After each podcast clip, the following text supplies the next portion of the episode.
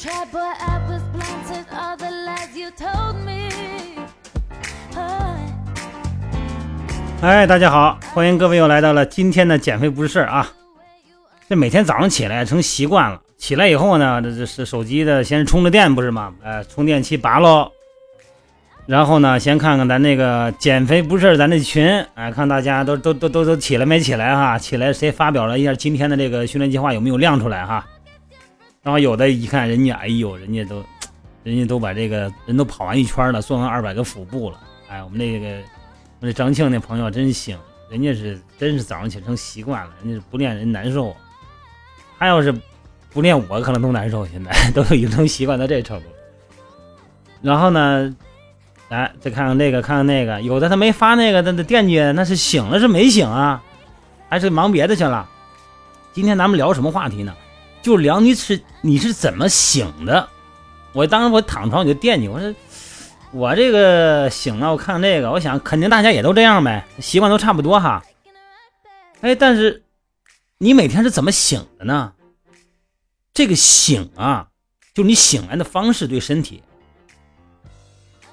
好的方式，自然醒那最好。自然醒的有几个自然醒的，是吧？有的方式对身体危害非常大。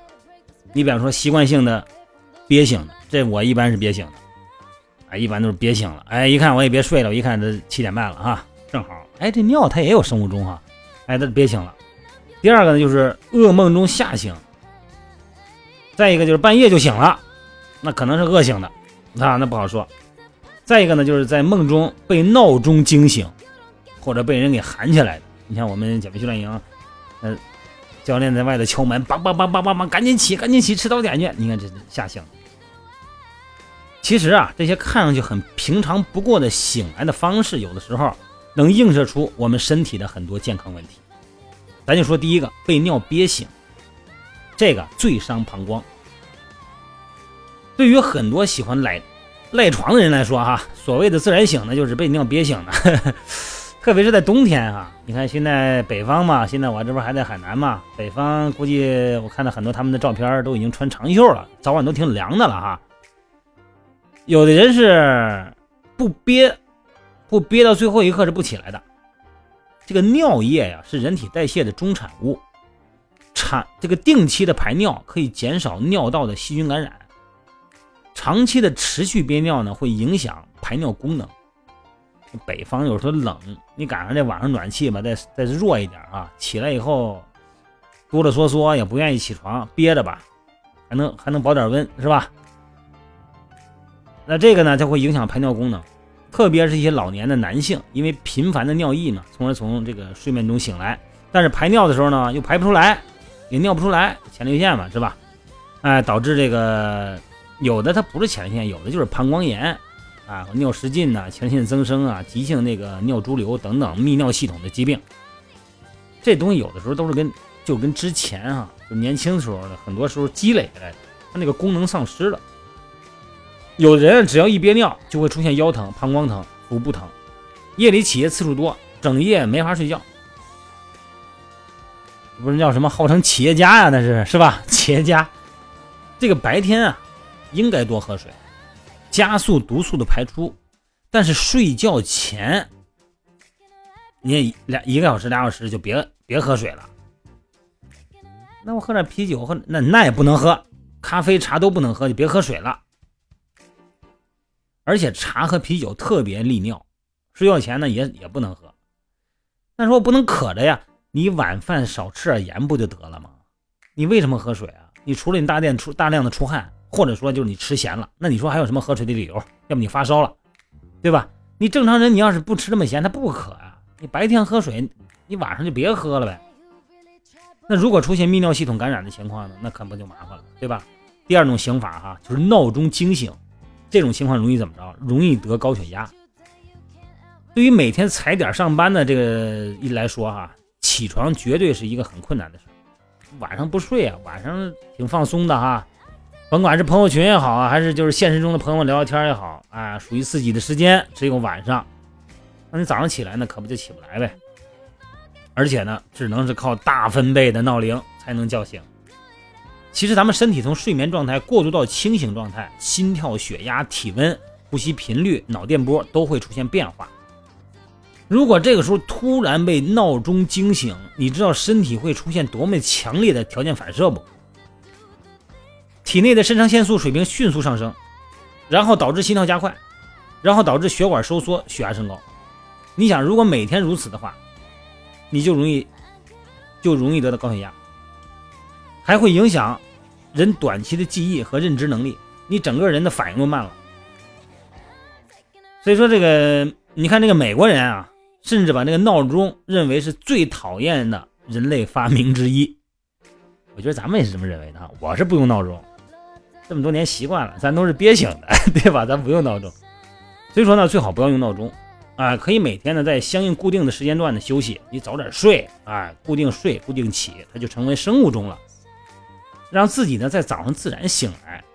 啊，使用闹钟呢最好也会选择一些柔和的铃声。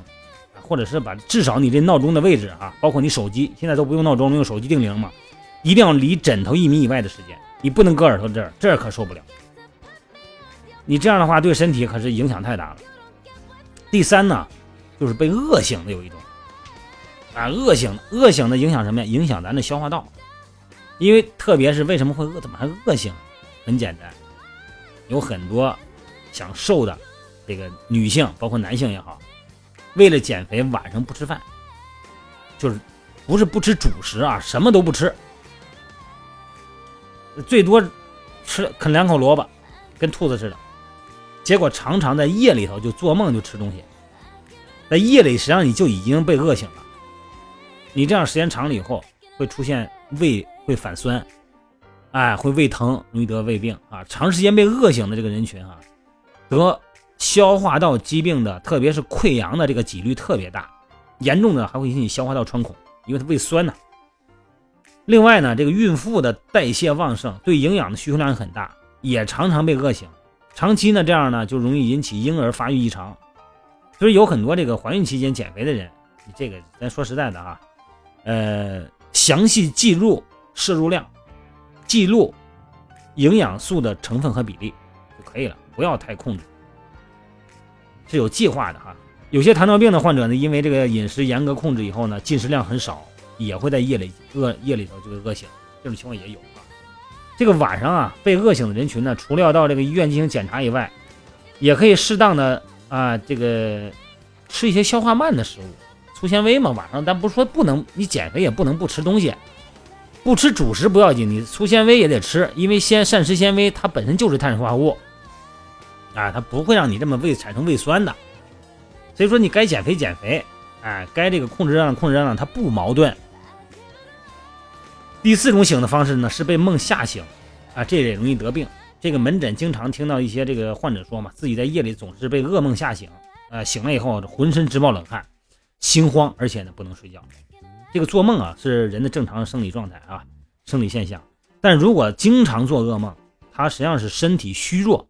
或者实际上就得了某种病的一种预兆，这是因为长期被噩梦吓醒呢，不但会影响睡眠质量，让人这个精神恍惚、注意力不集中、食欲下降，还会造成内分泌失调，而且呢引起多种疾病，月经不调啊、抑郁啊、焦虑啊，这都会这样。另外呢，也可以因为免疫力下降，那容易感染，对吧？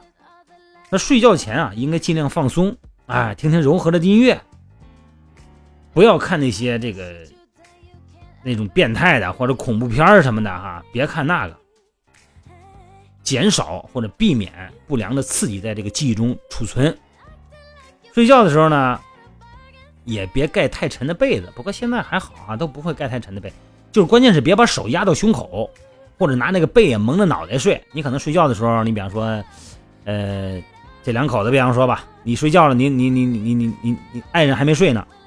他开这个灯，你这边呢怎么办？没办法啊，那刺眼呢，就拿那个毛巾啊，或者拿一个小被子啊，就把脑袋给盖上了。哎，睡着以后呢，整个的就影响呼吸了，是吧？你看这个手压着胸口影响呼吸，因为咱们肋间肌嘛，这个整个的就影响呼吸了，然后呢，继而产生噩梦。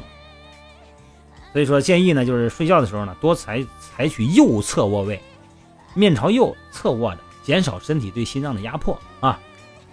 今天说这些呢，主要就是说说了四种啊醒来的方式。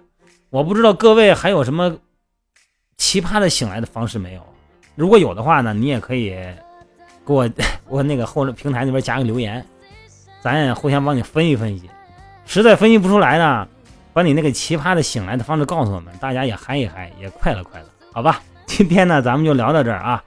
这个话题呢，看似轻松，它实际上也很严肃。各位，睡觉之前呢，还是记得那四样哈：晚餐别晚饭别咸了，睡觉前别少喝水，然后呢，这个这个洗洗脚、烫烫脚啊，舒服服的，别看刺激性的电影，然后那个太刺激的事儿也少干，然后大家呢，安安稳稳的睡个好觉，早睡早起，身体好，好吧？身体好了以后，你干什么都行，对吧？你心情好啊，好吧？各位，今天就到这儿呗。好不好，各位，拜拜啊！